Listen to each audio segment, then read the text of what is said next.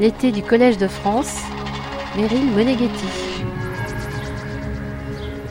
Quelles sont les différentes stratégies pour assurer un succès reproductif quand on est un mâle solitaire orang-outan, un gentil bonobo ou un chimpanzé soumis à la compétition spermatique? Où se situe Homo sapiens et comment se différencie-t-il des primates par rapport à ces stratégies s'interroge Jean-Jacques Hublin. Le paléanthropologue explique comment notre Homo sapiens peut vivre en groupe multimâle et multifemelle, moins violent que celui des chimpanzés communs, mais moins sympathique que celui des bonobos. Dès lors, quelle est la dimension sociale de la mobilité des hommes et des femmes qui peut s'ajouter à la nécessité biologique de l'exogamie? Cette semaine, entre biologie et paléanthropologie, et dans une riche interdisciplinarité, nous vous proposons de larges extraits des premiers cours de la série de Jean-Jacques Hublin intitulée Reproduction et démographie chez les hominines. Chercheur au CNRS, auteur de nombreux travaux sur l'évolution des Néandertaliens et sur l'origine africaine des hommes modernes, Jean-Jacques Hublin a créé et a dirigé à partir de 2004 le département d'évolution humaine à l'Institut Max Planck d'anthropologie évolutionnaire à Leipzig en Allemagne. De 2014 à 2021, Jean-Jacques Hublin a été professeur invité sur la chaire internationale Paléanthropologie du Collège de France, avant de devenir titulaire de la nouvelle chaire statutaire Paléanthropologie en septembre 2021. Jean-Jacques Hublin dirige également l'équipe Paléanthropologie du Centre interdisciplinaire de recherche en biologie. Dans l'interview qu'il a donnée au Collège de France, Jean-Jacques Hublin note, et je le cite, Grâce à la science, nous nous savons mammifères et primates. Toutefois, nous avons toujours un désir aussi fort de nous définir et depuis peu d'être aussi inclusif que possible dans cette définition de l'humain. Cela se traduit par exemple par une certaine volonté de rendre Néandertal par trop similaire à nous-mêmes, alors qu'il faudrait célébrer à la fois nos similitudes et nos différences avec ce cousin disparu. Dans nos sociétés modernes, c'est la paléanthropologie qui a pris la place d'un récit des origines, autrefois enraciné dans la mythologie et la religion.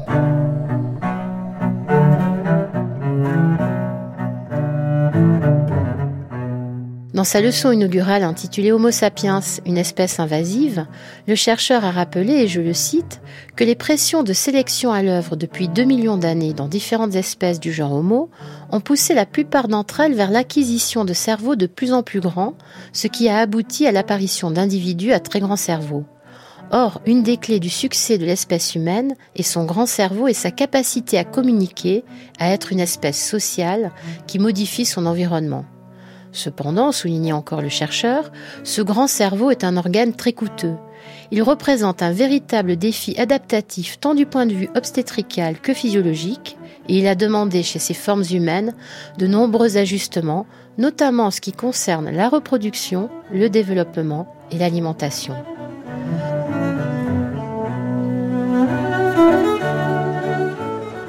Nous gagnons le Collège de France le 3 novembre 2022 pour le cours de Jean-Jacques Hublin intitulé Organisation sociale et reproduction chez les primates. Bonjour à tous euh, et à toutes. Je suis bien heureux de vous retrouver après euh, cette, euh, cette, longue interruption pour une, nouvelle série de cours. il m'a paru intéressant cette année d'aborder la question de la, de la, reproduction et de la démographie chez les hominines et bon, vous vous rendez bien compte que c'est un sujet euh, à la fois important du point de vue de l'évolution. Je vais essayer de vous, expliquer ça euh, aujourd'hui. Euh, mais en même temps, difficile à traiter quand il s'agit d'un passé très lointain. Vous verrez qu'on n'est pas complètement désarmé quand même. Hein. Il y a un certain nombre d'outils anatomiques, génétiques, maintenant paléogénétiques, qui permettent d'avoir quand même des indications sur les, comportements passés. Je ne suis pas un primatologue. C'est une discipline qui est incroyablement riche, mais je voudrais quand même survoler rapidement euh, pendant ce cours un certain nombre de points qui me paraissent vraiment être importants pour, euh, pour comprendre d'une façon générale cette, cette question de l'influence des stratégies de reproduction sur tout un tas d'autres caractères qui vont de l'organisation sociale jusqu'à l'anatomie et, d'autres choses encore. Vous verrez qu'il y a un aspect qui est très important dans cette question, c'est la question du dimorphisme sexuel, c'est-à-dire le fait qu'il y ait des mâles et des femelles et qu'ils ne soient pas euh, complètement identiques. Et donc ce dimorphisme sexuel, c'est quelque chose qu'on peut facilement analyser euh, dans les formes euh, vivantes, bien sûr. Vous verrez qu'il y a un certain nombre d'autres fonctions, d'autres adaptations chez les primates et chez l'homme qui interfèrent, si je peux dire, avec la reproduction, euh, en particulier des questions d'énergie, parce que la reproduction, ça coûte cher. Et donc euh, cette énergie, il faut la prendre quelque part. Vous allez voir que ça, a tout un tas d'implications. Et puis euh, des, choses qui sont liées à l'anatomie, en particulier un des caractères des hommes, comme on l'a souvent évoqué, c'est la bipédie. Et la bipédie aussi est quelque chose qui a son importance quand il s'agit de reproduction. Donc on va parler de, reproduction euh, et alors en ce qui concerne les, mammifères, les primates, les hommes, il s'agit de reproduction euh, sexuée, évidemment. Il se passe dans les êtres euh, sexués deux grands types de divisions cellulaires. Les divisions cellulaires où les, les cellules se divisent pour produire plus de cellules et des tissus plus abondants. Puis il y a un type de division cellulaire qui est tout à fait euh, particulier, qui est ce qu'on appelle la méiose. Et la méiose, c'est ce qui permet de produire des gamètes, c'est-à-dire des cellules euh, reproductrices. Alors ces, gamètes, qui sont produites par les, comment dire, les mâles et les femelles des espèces qui nous intéressent, hein, on va, maintenant on va se concentrer sur les mammifères et sur les primates, sont produites de façon très différente en fonction des sexes. Et c'est quelque chose qui a une grande importance. Vous voyez ici euh, ovules avec des, spermatozoïdes qui se précipitent dessus pour entrer à l'intérieur. Il y a une seule ovule, il y a beaucoup de spermatozoïdes. En fait, il y en a beaucoup plus que ça encore. La spermatogénèse chez l'homme, en tout cas, euh, c'est quelque chose qui dure à peu près euh, deux mois et demi. Donc tout au long de la vie, euh, les hommes produisent des spermatozoïdes, et d'une certaine façon, on pourrait dire qu'un homme est fertile toute sa vie, enfin s'il arrive à se reproduire euh, jusqu'au bout, mais en tout cas, en théorie, il peut produire des spermatozoïdes jusqu'à la mort, et euh, il en produit de très très grandes quantités. En ce moment, on s'inquiète beaucoup justement de la baisse du nombre de spermatozoïdes chez les hommes. On se demande un petit peu pourquoi, sans doute pour des causes environnementales. Mais disons, quand tout se passe bien, un homme produit à peu près 100 euh, millions de spermatozoïdes dans un seul euh, éjaculat.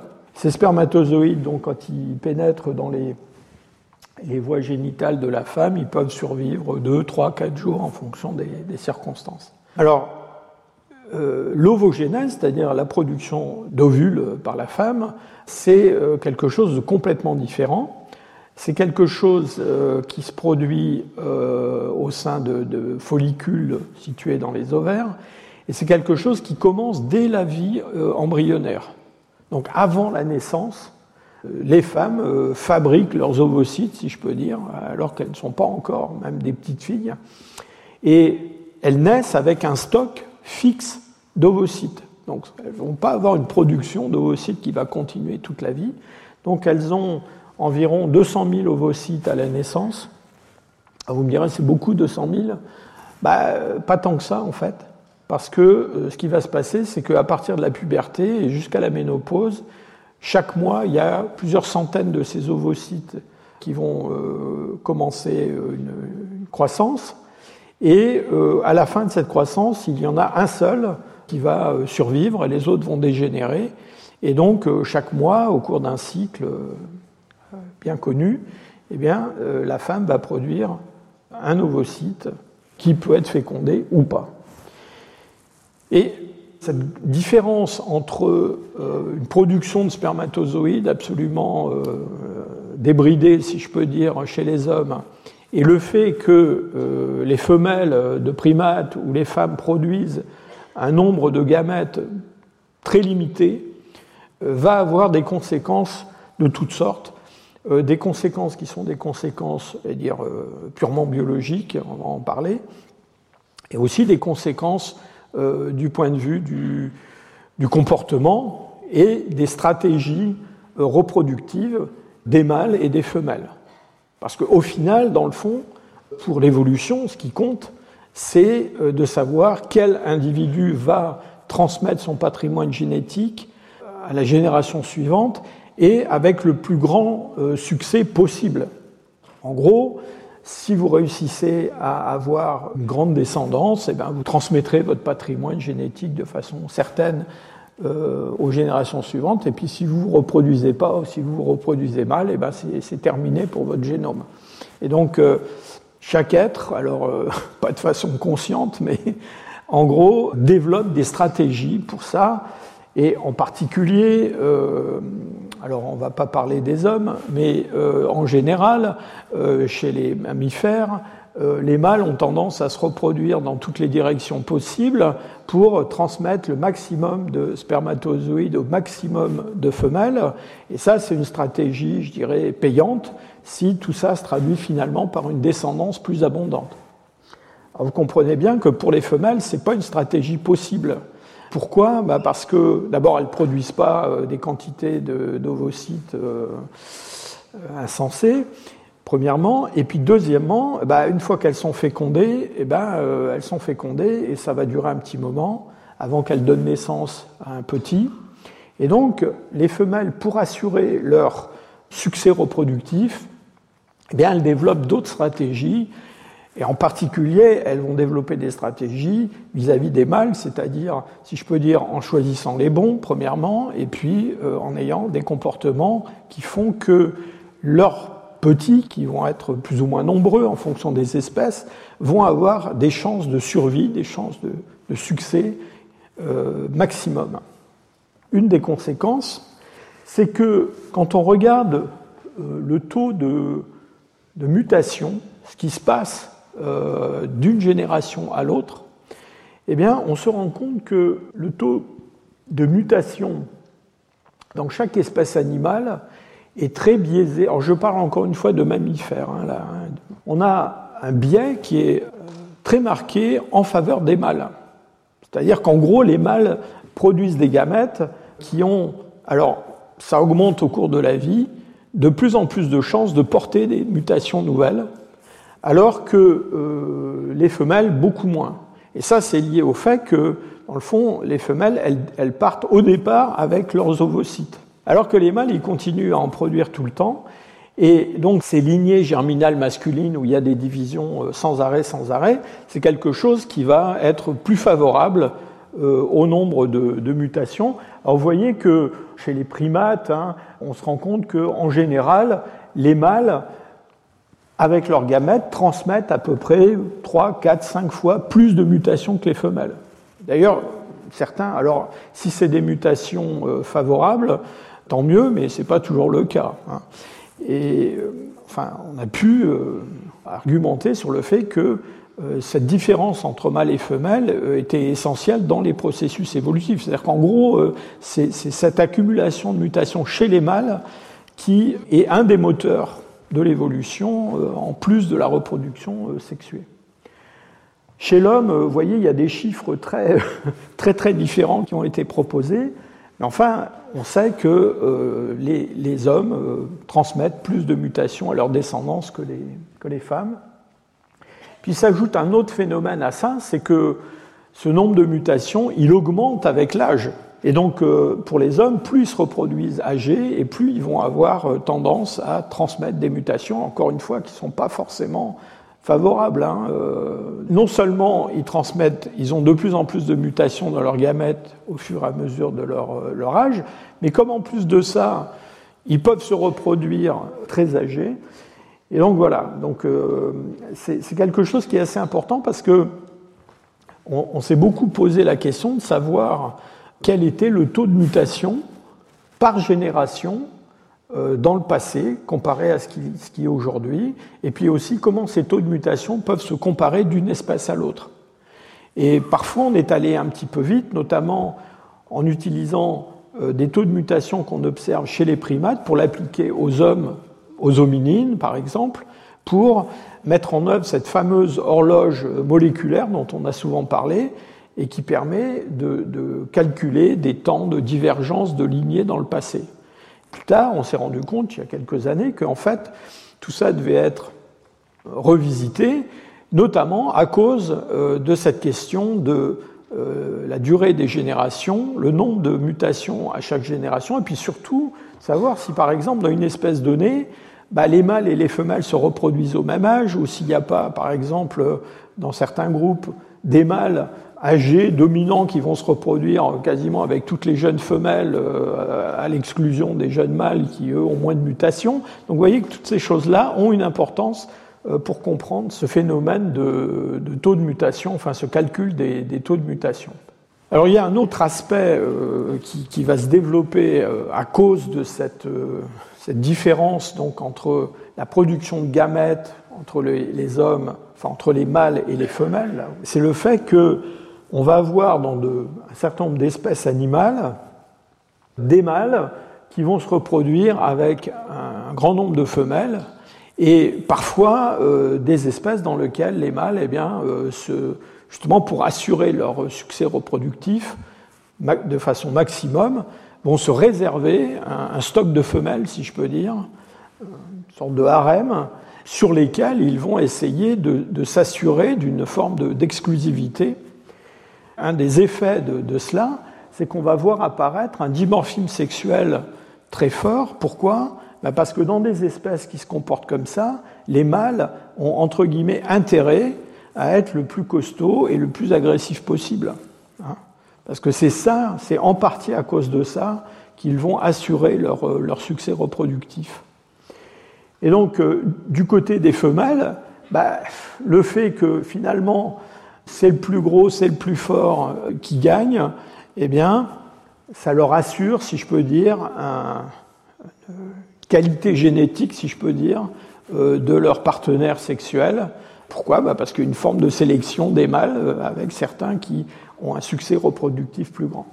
Et ce, mode de reproduction qu'on connaît chez toutes sortes de créatures, vous allez voir qu'on le, on le, trouve aussi euh, dans certaines espèces de, primates, et c'est quelque chose qui est euh, euh, lié en grande partie à cette question du dimorphisme sexuel, c'est-à-dire que vous allez voir que plus ce comportement est marqué, plus on a de dimorphisme sexuel, et moins ce comportement est marqué, moins on a de dimorphisme sexuel, ce qui fait d'ailleurs tout l'intérêt d'étudier le dimorphisme sexuel chez des espèces fossiles. Alors venons-en à, nos, primates maintenant. Euh, on a des, formes euh, anciennes, relativement primitives de primates qu'on appelle les, les strepsiriniens. Euh, en gros, c'est des créatures qui n'ont qui ont pas un nez, mais qui ont une truffe, un peu comme un chien ou un chat. Hein. Et d'autres caractères sont les, les prosimiens de, Madagascar, par exemple. Vous avez tous vu ces charmants petits maquis avec leurs jolies petites têtes, leurs oreilles pointues et puis leurs leurs petites truffes. Euh, et puis ensuite, on a un groupe qui comprend en gros euh, les tarsiers et puis alors toute la variété des, singes et de l'homme qu'on appelle les aploriniens. Alors eux, ils ont, comme le nom indique, un, nez. Euh, enfin, un nez, pas un nez protubérant comme le nez humain, mais une forme de nez. Et puis, à l'intérieur de ça, on va avoir des singes, grande division entre des singes sud-américains et des singes de l'Ancien Monde cathariniens. Et dans ces singes cathariniens, eh bien, il y a une superfamille très importante qu'on appelle la famille des hominoidea. Et ces hominoidea, en gros, c'est ce qu'on appelait, euh, ce qu'on appelle toujours d'ailleurs, les grands singes et l'homme. Et c'est essentiellement là-dessus qu'on va discuter aujourd'hui. Bon, en ayant peut-être de temps en temps euh, un regard sur ce qui se passe chez d'autres cathariniens, des babouins, des macaques, des choses comme ça. Euh, donc, euh, au sein de ces hominoidea, on a un groupe dont on parle pas beaucoup, souvent, ce sont les gibbons. Donc, ce sont des, créatures qui vivent euh, dans le sud-est de l'Asie, des grands singes arboricoles qui pratiquent la brachiation, qui chantent, qui font des tas de choses très intéressantes. Et puis ensuite, on a ces fameux grands singes plus proches de nous, l'orang-outan, qui est lui aussi un groupe et puis les, grands singes africains, le gorille, les chimpanzés et l'homme, les chimpanzés étant le groupe le plus proche des, hommes, et évidemment, on s'y intéresse beaucoup à cause de ça. Du point de vue de l'organisation sociale dans tous ces, primates et du comportement reproductif, on trouve à peu près tout ce qu'on veut. Il y a une très très grande variété de, comportements et d'organisation sociale avec euh, des stratégies qui sont des stratégies assez différentes et des effets sur un certain nombre de caractères qu'on a déjà évoqués, comme par exemple la compétition euh, entre les mâles, euh, le dimorphisme sexuel, etc. Bon, déjà, on peut commencer par cette polygamie du, côté des femelles, hein, ce qu'on appelle la polygynie, c'est-à-dire le fait qu'un mâle se réserve un harem de femelles. Donc ça, ça existe chez un certain nombre de primates. C'est, l'exemple le plus iconique, si je peux dire, c'est le gorille. On va, en parler dans un instant. Mais ça existe chez d'autres singes sud-américains. Ça existe chez les babouins euh, Gelada, par exemple, les très gros euh, babouins. On a ce, modèle-là. On a aussi, ça existe chez les primates, un modèle polyandre, c'est-à-dire là c'est le contraire, c'est une femelle mature, euh, qui a euh, autour d'elle plusieurs mâles avec lesquels elle peut se reproduire. Alors, je vous ai dit ça existe, mais c'est un peu comme les poissons volants, hein. c'est-à-dire ça existe aussi, mais ce n'est pas la majorité euh, de la catégorie. Donc on a des singes polyandres, sont essentiellement des, petits singes sud-américains. Alors après, ce qui est assez répandu, ce sont des groupes qui sont des groupes où il y a un nombre plus ou moins égal de mâles et de femelles. Alors, avec euh, toute une variété d'organisations, des groupes euh, multimâles, multifemelles, qui se reproduisent euh, pas tous avec le même, succès, si je peux dire, mais qui, qui, se reproduisent à l'intérieur de ce groupe. Il y a des formes de monogamie, alors soit des monogamies, c'est-à-dire vraiment un, couple qui vit tout seul, euh, séparé, et puis aussi des, euh, groupes sociaux à l'intérieur desquels il y a des unions euh, plus ou moins stables, généralement temporaires, entre des individus des deux sexes. Et puis enfin, il y a un modèle aussi qui, existe chez les primates, c'est notamment le cas chez l'orang-outan, des modèles où on a des individus qui sont des individus solitaires, dans la vie sociale, va se limiter à rencontrer l'autre sexe pour la reproduction. Alors c'est ce qu'on connaît chez, d'autres mammifères, hein, je pas, les ours par exemple. Donc ça, ça existe chez les primates. Donc c'est le cas de, l'orang-outan. Donc chez les orang-outans, donc les mâles adultes, euh, ils sont solitaires, hein, ils ont un certain territoire et euh, ils passent à peu près 90% de leur temps seuls. Et ils ne vont aller fréquenter, si je peux dire, euh, les femelles que à l'occasion de la reproduction. Alors ces femelles, elles, sont beaucoup plus sociales, si je peux dire. Elles peuvent vivre euh, en petits groupes avec des jeunes. Et euh, les mâles, bah, en dehors de ça, ils rencontrent d'autres individus, essentiellement pour se, un peu pour se, se, se confronter à eux, d'autres mâles, justement pour les exclure. Donc ces groupes de femelles plus sociaux sont des groupes qui ont un certain territoire, et donc on a un mâle solitaire qui lui a un territoire qui englobe le territoire de plusieurs groupes de femelles. En gros, c'est ça la stratégie. Alors, euh, évidemment, il y a des mâles qui se baladent d'un territoire à l'autre, qui défient euh, les mâles euh, résidents pour prendre leur place, avec plus ou moins de succès.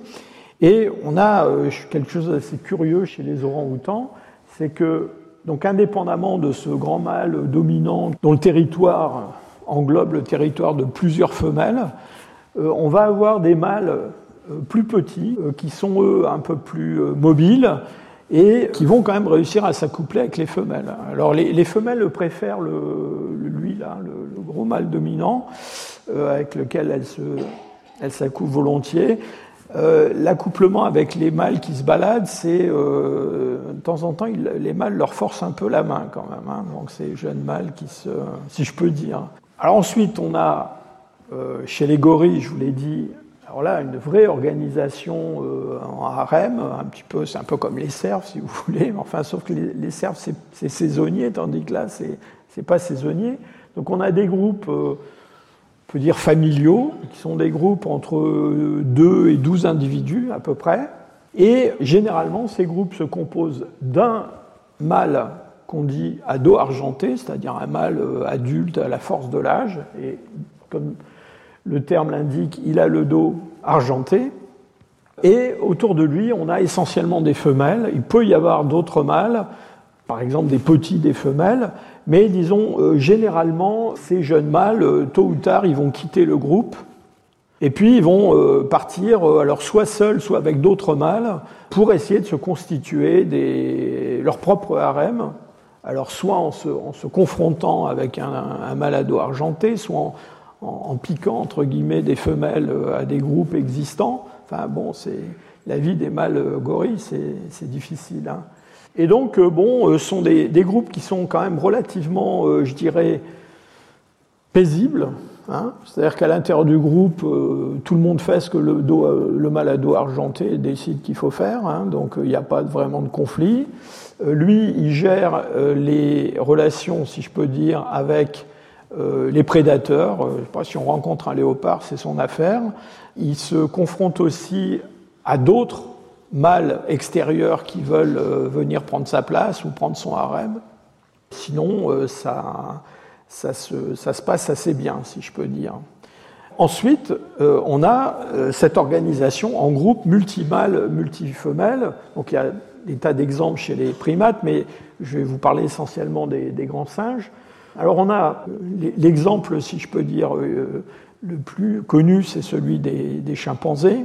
Alors il faut bien se rendre compte, j'aurais pu dire ça d'ailleurs à propos des, gorilles déjà, c'est que le passage de la vie solitaire à la vie euh, sociale, la vie en groupe, c'est considéré quand même comme une transition euh, majeure hein, dans l'évolution des primates. On, a, on, pense que le, le, modèle primitif, c'est le modèle solitaire. Hein. D'ailleurs, on le trouve pas mal chez les, chez les prosimiens. Alors pourquoi est-ce qu'on vit en groupe? Ça crée énormément de complications de vivre en groupe, hein. mais euh, ça présente aussi des grands avantages, en particulier bah justement les prédateurs dont je parlais, c'est quand même toujours mieux d'être à plusieurs que d'être tout seul face à un léopard. Et puis aussi on pense en particulier pour les chimpanzés que ça permet la défense de, ressources communes. Hein. Les, les chimpanzés communs sont des êtres qui sont quand même assez territoriaux, donc ils ont, ils ont un domaine euh, et notamment les mâles se, baladent euh, à la frontière de ce domaine et, euh, entre guillemets, font la guerre à d'autres groupes de, chimpanzés. Hein. donc ils, sont, ils peuvent être très agressifs, ils, tuent d'autres chimpanzés qui, rentrent chez eux. Hein. Donc on a affaire à des groupes qui peuvent être assez importants, ça va de 20-30 jusqu'à 80. En 80, ça commence à être un groupe assez important. Et dans ces groupes, il y a quand même une hiérarchie qui est très très forte. Donc il y a un mâle dominant, puis chez les femelles aussi, il y a toute une hiérarchie. Et donc, euh, ces mâles dominants, lui, va avoir accès à toutes les femelles. Et puis après, les autres, en fonction de leur place dans la hiérarchie, ben, ils auront accès à certaines femelles, pas d'autres, etc.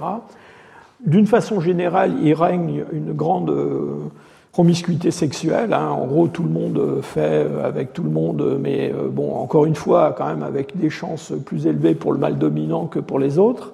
Sans compter que, en plus de ça, en particulier les femelles, de temps en temps, elles s'accouplent avec euh, des rencontres à l'extérieur du groupe, hein, puisque tout, ce monde-là se balade dans un territoire. Donc, promiscuité sexuelle, mais aussi quand même une assez grande. Euh, alors c'est assez compliqué parce qu'on dit souvent que la compétition entre les mâles, elle est, elle est plus faible que ce qu'on a chez les gorilles, par exemple. Parce que là, chez les gorilles, c'est vraiment. Euh, enfin, il n'y a pratiquement pas de cohabitation possible entre les mâles. Donc ils vont s'intimider, même se confronter, jusqu'à ce qu'il y en ait un qui élimine les autres. Donc là, chez les chimpanzés, c'est pas ça. Euh, mais quand même, c'est un monde qui est quand même très très violent, le monde des chimpanzés communs. Et d'ailleurs, vous avez peut-être lu ça, hein, il y a toute une il, y a des, assassinats politiques hein, chez les chimpanzés de temps en temps. Il y a des individus, des coalitions qui se forment pour se débarrasser du mal dominant, du chef. Euh, donc il y a des, un, pouvoir qui est constamment euh, contesté, remis en cause. Euh, enfin, il se passe des trucs. Je ne parle même pas de ce qui se passe avec ceux des autres groupes où là, il y a des, vraiment des, des mises à mort assez violentes.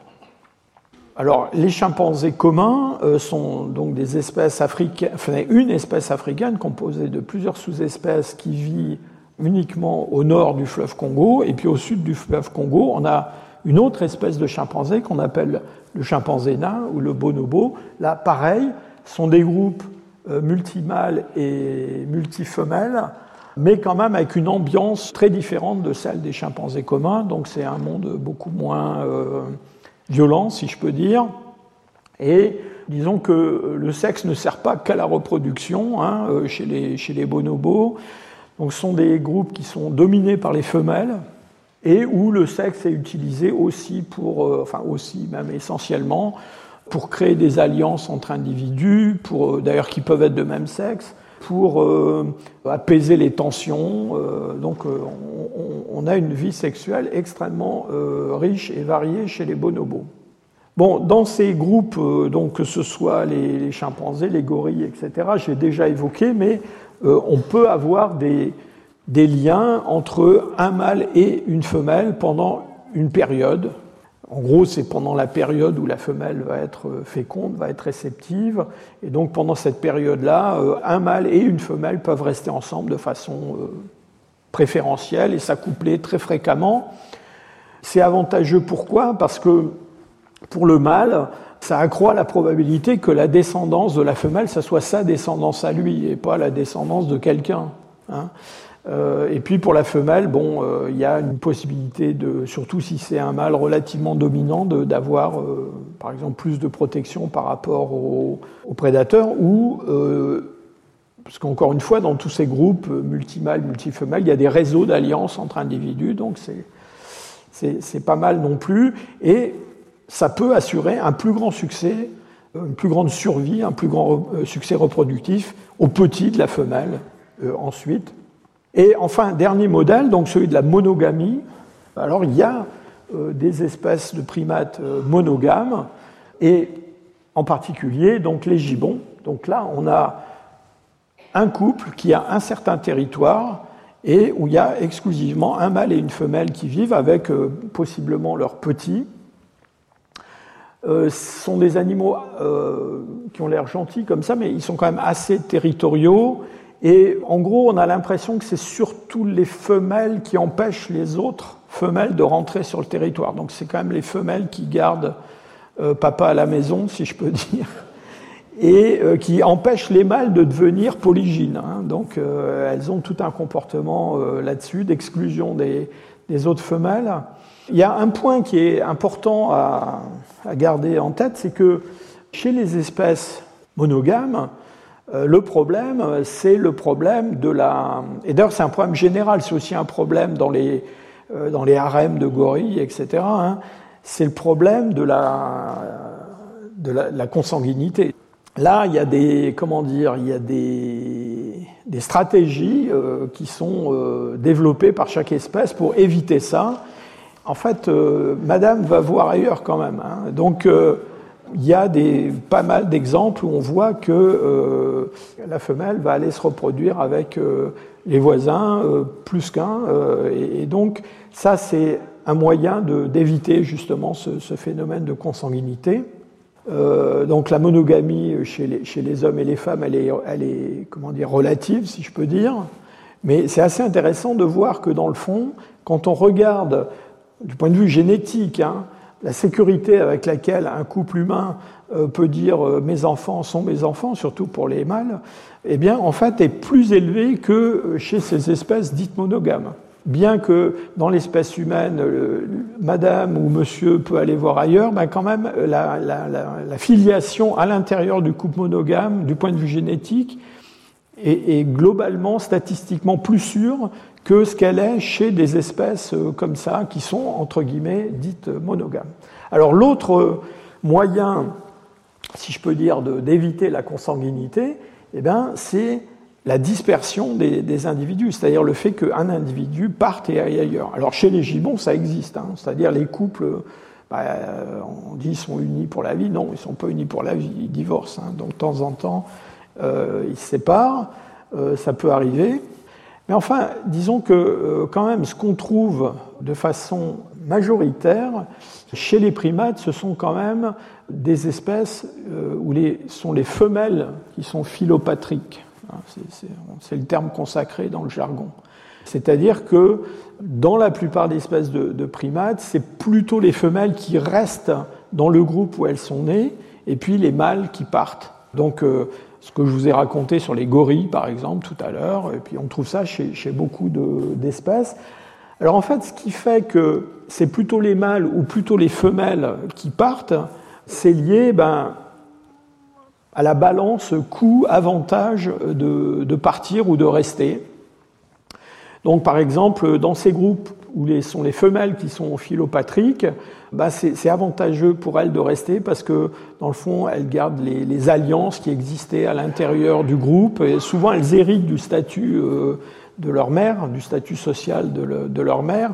Et donc ça va assurer une certaine forme de, euh, de succès, en particulier pour l'acquisition de la nourriture, euh, etc.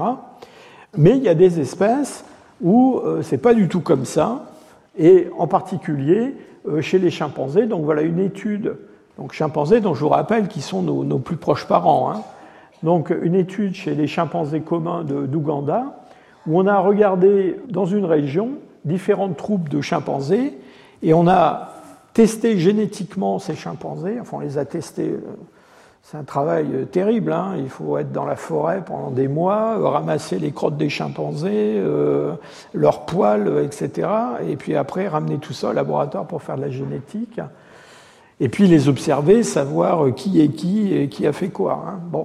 Et donc ce qu'on voit, c'est que dans le fond, les relations entre des pères et des fils avérées eh bien, sont relativement rares. Par contre, les relations entre mère et fille sont d'un groupe à l'autre sont très très nombreuses. Et donc ça, ça veut dire quoi? Ça veut dire qu'il y a des filles qui partent dans un autre groupe.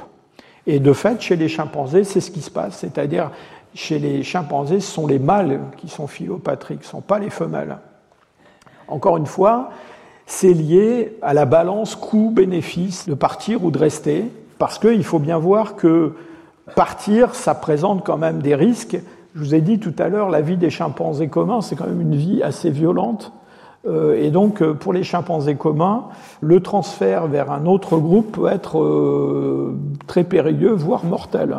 Alors que les femelles, bon, on est toujours content d'en avoir une de plus à bord. Je parle des chimpanzés. Hein. Et donc, on a chez les chimpanzés ce comportement un petit peu différent. Alors, je vous ai parlé déjà du, du dimorphisme sexuel. Et donc, on va voir un dimorphisme sexuel qui va se développer plus ou moins dans différentes espèces eh ben, en fonction de euh, tous ces comportements-là.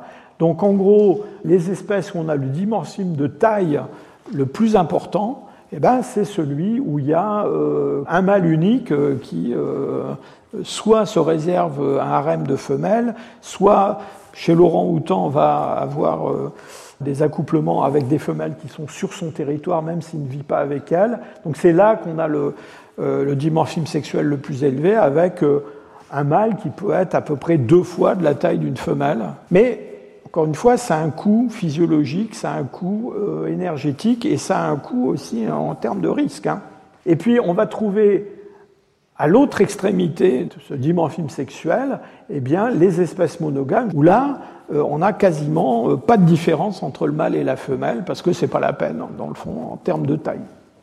Alors, chez les gorilles, euh, ce n'est pas seulement la taille, euh, mais on a aussi, euh, vous voyez, le développement des canines, très développé chez le mâle, beaucoup plus que chez la femelle. Là aussi, c'est lié à ces interactions violentes avec d'autres individus, et notamment d'autres mâles. Et puis alors, les espèces qui sont des espèces où on a des groupes multimâles, multifemelles, la compétition entre mâles elle est moins forte puisqu'il y a quand même une nécessité d'un certain degré de tolérance vis-à-vis des autres mâles à l'intérieur du groupe si on veut former un groupe social. Et donc on a un dimorphisme sexuel chez le, euh, chez le chimpanzé commun, chez le bonobo, qui est nettement moins marqué que ce qu'on a chez le gorille par exemple. Et puis enfin, voilà donc ces, fameuses espèces monogames. Donc je reviens à mes gentils euh, gibbons qui eux, bah, il n'y a pas de grande différence entre le, entre le mâle et la femelle. Euh, on retrouve ça chez, chez des, tas d'autres espèces monogames. Je vous donne juste un exemple qui est celui de, petits singes sud-américains. Donc là, vraiment, il faut être des singes capucins. Euh, franchement, euh, si je peux dire, il faut être dessus pour voir qui est le mâle et la femelle. Hein. C'est pas, pas évident hein. de loin. Ils se ressemblent énormément. Je vous ai parlé de différentes stratégies euh, pour euh, assurer son succès reproductif. Euh, alors il y en a une qui est assez terrible, qui est la stratégie, une stratégie d'infanticide. Et donc ça, c'est quelque chose qui n'est pas propre aux primates, mais qui existe aussi chez les primates, mais qu'on connaît chez plus d'une centaine d'espèces de, de, mammifères. Donc en gros, qu'est-ce qui se passe? C'est que quand un mâle généralement parce que le mâle dominant a été exclu, tué ou Dieu sait quoi, euh, qu'on prend sa place, eh ben, euh, la première chose qu'on fait, on tue tous les petits qui sont les petits de ce mâle-là. Et donc, j'allais dire, ça a plusieurs, enfin, ça un des avantages de ce, comportement-là, c'est que notamment les femelles qui sont des femelles euh, allaitantes, qui ont des petits, eh bien, elles vont se mettre à nouveau à ovuler, à être fécondes, et on peut les féconder. Donc non seulement on s'assure de propager ses propres gènes, mais en plus on élimine les gènes des concurrents. On connaît ça chez les chimpanzés, on connaît ça chez les babouins. Ça, peut être euh, assez, euh, comment dire, euh, dramatique en, termes de mortalité des petits. Hein. Par exemple, il y a des espèces de babouins où 70% de la mortalité infantile, c'est ça, c'est l'infanticide par d'autres mâles. Hein. Donc c'est énorme, 70%. Hein, alors généralement, ce comportement-là, il se développe dans des espèces où les femelles sont fécondes tout au long de l'année, parce que là, ça vaut le coup, si je peux dire, de, pratiquer l'infanticide. Par contre, euh, dans les espèces où il y a un cycle, alors là on sort des primates, mais il y a des espèces où il y a un cycle saisonnier, annuel même de reproduction, bon là euh, c'est un petit peu moins, euh, un petit peu moins marqué. Donc ça m'amène à parler de cette histoire de fécondité des, femelles. Chez la plupart des, primates, on a une, ovulation qui est une ovulation euh, suivant un cycle. Alors, ce cycle, il varie en fonction des espèces, mais disons, c'est entre une dizaine de jours et puis euh, deux mois à peu près. Hein. donc, il y a toutes sortes de durées de, cycles. Et euh, quand les femelles sont fécondes, eh bien, elles vont avoir un gonflement des, parties génitales qui vont changer de couleur. Enfin, disons, il y a un signal très fort pour les mâles pour dire voilà, c'est le moment. Hein. Donc, et d'ailleurs, c'est là que les mâles vont commencer plus ou moins à vouloir les, se les réserver, se les, les disputer, etc. Normalement, chez l'homme, il n'y a pas de struce, enfin, pas comme ça. Et donc, on a beaucoup discuté justement de savoir pourquoi, euh, pourquoi chez l'homme ça, ça n'existe pas. Alors, certains pensent que ça existe quand même. Alors, pas de façon aussi spectaculaire. Il y a une, une, étude assez amusante qui a été faite, je crois que c'est aux États-Unis, où on a, on a demandé à des stripteaseuses de, ou des, je sais pas quoi, des, dames qui dansaient sur les tables dans les bars, de compter leur pourboire en fonction de leur, euh, du moment de leur cycle menstruel. Et donc elles avaient deux fois plus de pourboire au moment de leur ovulation. Et donc il y avait quelque chose quand même. Alors je vous ai dit que la compétition entre mâles dans les groupes multimâles, multifemelles était une compétition euh, beaucoup moins forte que, chez, par exemple, chez les, espèces euh, qui vivent avec un, mâle euh, entouré d'un harem. Mais il y a quand même une autre forme de compétition qui se produit et qui en particulier est très marquée chez les chimpanzés, et c'est ce qu'on appelle la compétition spermatique. C'est-à-dire que comme ces groupes euh, vivent dans une grande promiscuité sexuelle et que donc les femelles peuvent s'accoupler avec plusieurs mâles tout au long de la, journée quasiment, eh bien, il y a une compétition entre le sperme de différents mâles dans les voies génitales des femelles. Et donc, ça crée une pression de sélection sur les mâles, c'est-à-dire que, en gros, ceux qui vont produire plus de sperme ou un meilleur sperme que les autres vont avoir plus de chances de se reproduire, puisqu'ils ne peuvent pas empêcher les autres quand même de se reproduire avec les femelles. D'accord? Et en particulier, euh, quelque chose qui est assez euh, spectaculaire, c'est que, contrairement euh, à la chanson de, Georges Brassens, ou ce que prétend la chanson de Georges Brassens, Gare au gorille, bah, le gorille, vous voyez, il a des tout petits testicules euh, comparé à la moyenne de la taille des testicules euh, euh, en fonction de la taille corporelle, alors que les chimpanzés, eux, sont très au-dessus de la moyenne. Hein. alors quand on dit très au-dessus de la moyenne, c'est ça. Hein. C'est-à-dire, ça, c'est le cerveau d'un chimpanzé, et ça, c'est un testicule de chimpanzé. Hein. Donc, les, chimpanzés, vraiment, sont des machines, enfin, les mâles chimpanzés sont vraiment des machines à fabriquer du sperme à cause de cette compétition spermatique où, euh, dans le fond, le seul moyen de l'emporter sur les autres mâles du point de vue de la reproduction, ben, c'est comme ça. Alors, ce n'est pas seulement la quantité de sperme, mais c'est aussi, je vous ai dit, la qualité. Et alors, on il y a d'études où on a mesuré la vitesse des spermatozoïdes, la vitesse à laquelle ils nagent, leur taille, etc. Et là, on retrouve toujours les mêmes résultats. Voilà par exemple une étude sur la, vélocité des spermatozoïdes. Les chimpanzés et les macaques, qui sont des, espèces qui vivent en groupe multimâle, multifemelle, ben, sont ceux où les spermatozoïdes sont les plus, euh, non seulement nombreux, mais les plus rapides, euh, comparés à ce qu'on trouve chez l'homme. Et alors, le, ce pauvre gorille, si je peux dire, euh, lui est en, queue, de, en queue de peloton pour ce qui est de la vitesse des spermatozoïdes. Alors, pour terminer, je voudrais dire euh, quelques mots sur, euh, quand même sur les hommes, enfin l'espèce humaine.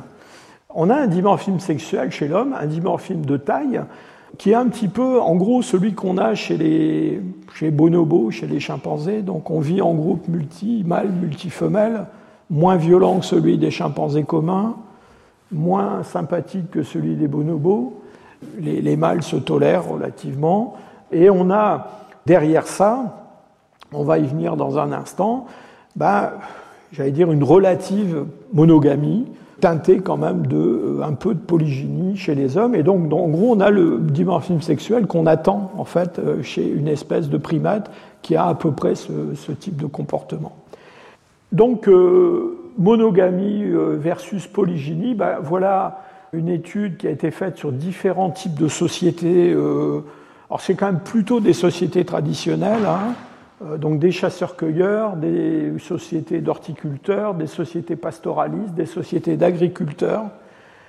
Alors, il y a une espèce de légende urbaine qui voulait que les, chasseurs-cueilleurs, ils étaient monogames, et puis la polygamie s'est apparue avec euh, l'agriculture, euh, le capitalisme, le fait que les gens vivaient dans des sociétés inégalitaires, enfin je dis le capitalisme, je plaisante évidemment, hein, mais des sociétés inégalitaires.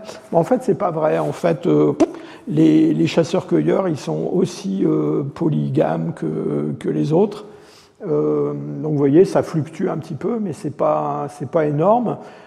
donc on a, en fonction des groupes, entre 10% et 30% des individus mâles qui ont accès à plus qu'une femelle. Ça ne veut pas dire que les femelles n'ont pas accès à d'autres mâles, hein, mais là on parle d'organisation euh, sociale.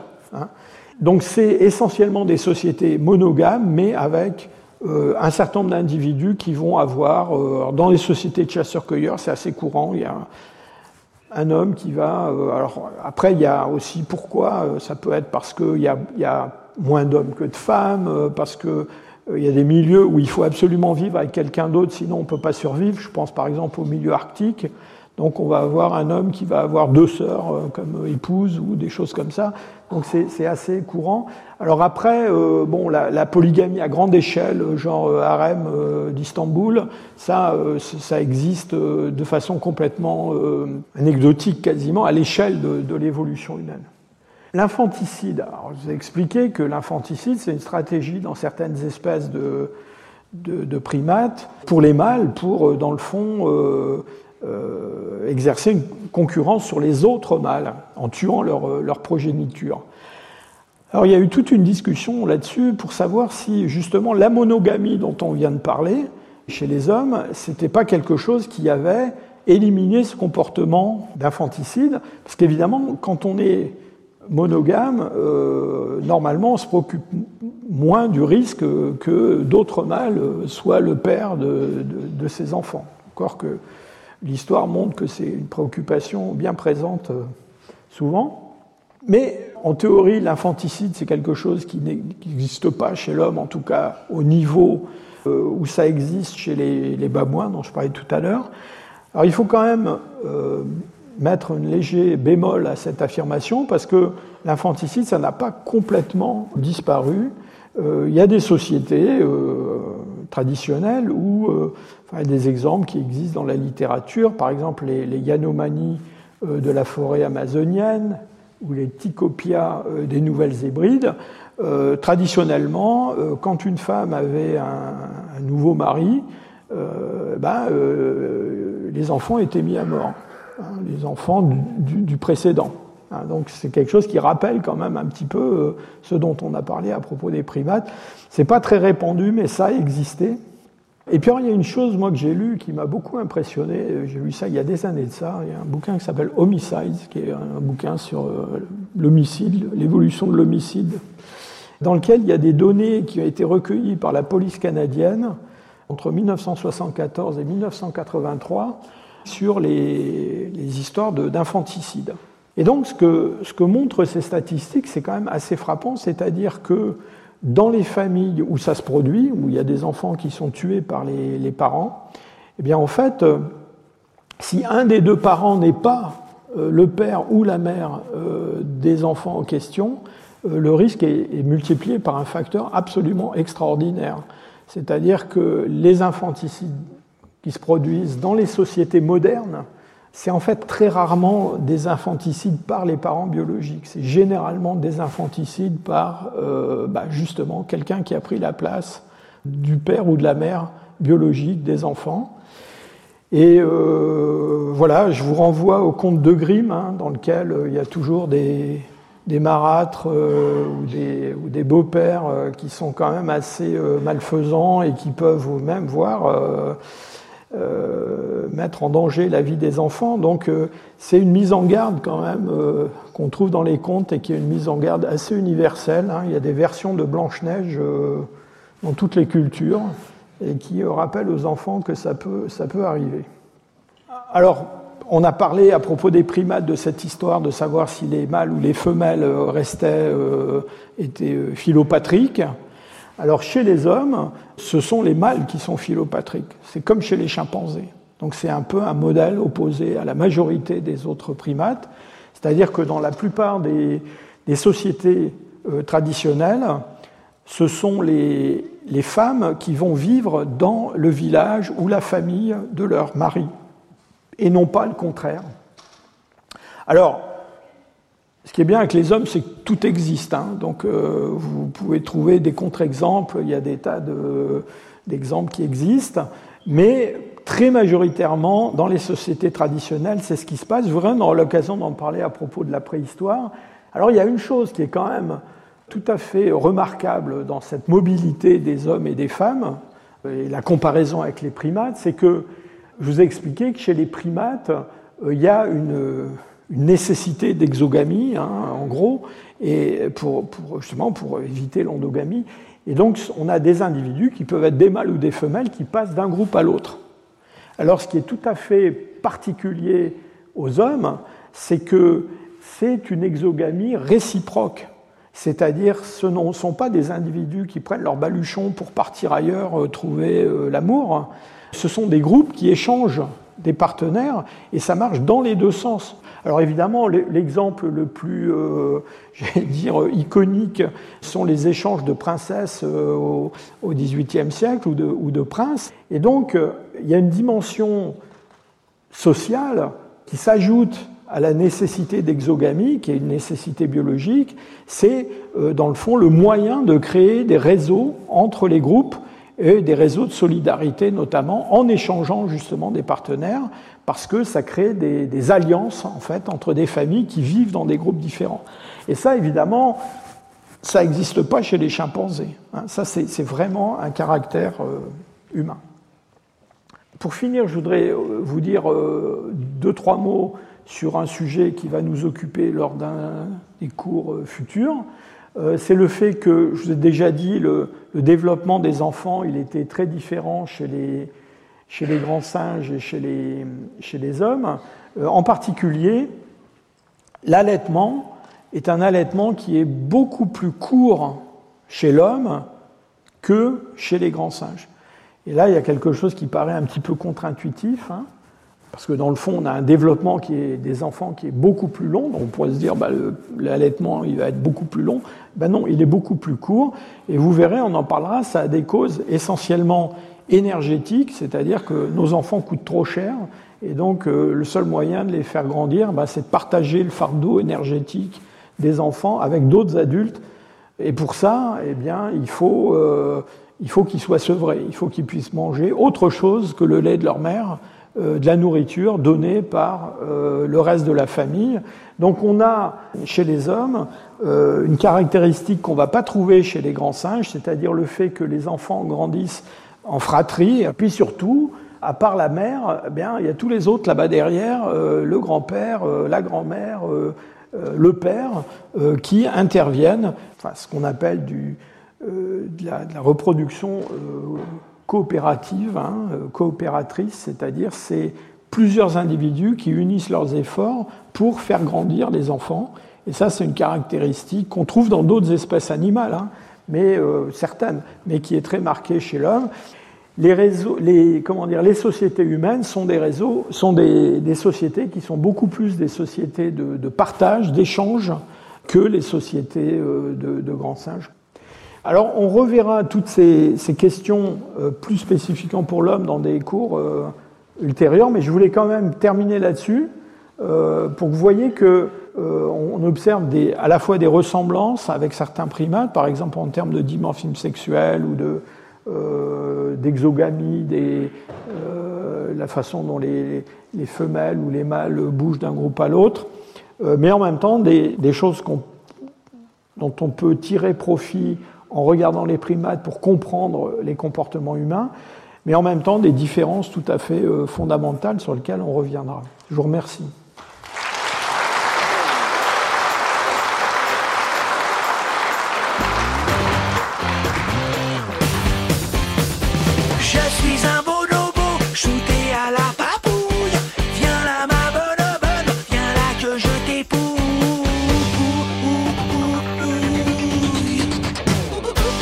Collège de France et France Culture vous ont présenté le cours de Jean-Jacques Hublin intitulé Organisation sociale et reproduction chez les primates. Sur les sites de France Culture et du Collège de France, vous retrouverez toutes les informations autour de cette diffusion, la bibliographie, la vidéo ainsi que l'ensemble des cours de Jean-Jacques Hublin. Réalisation Rafik Zénine. Présentation et coordination Meryl Moneghetti.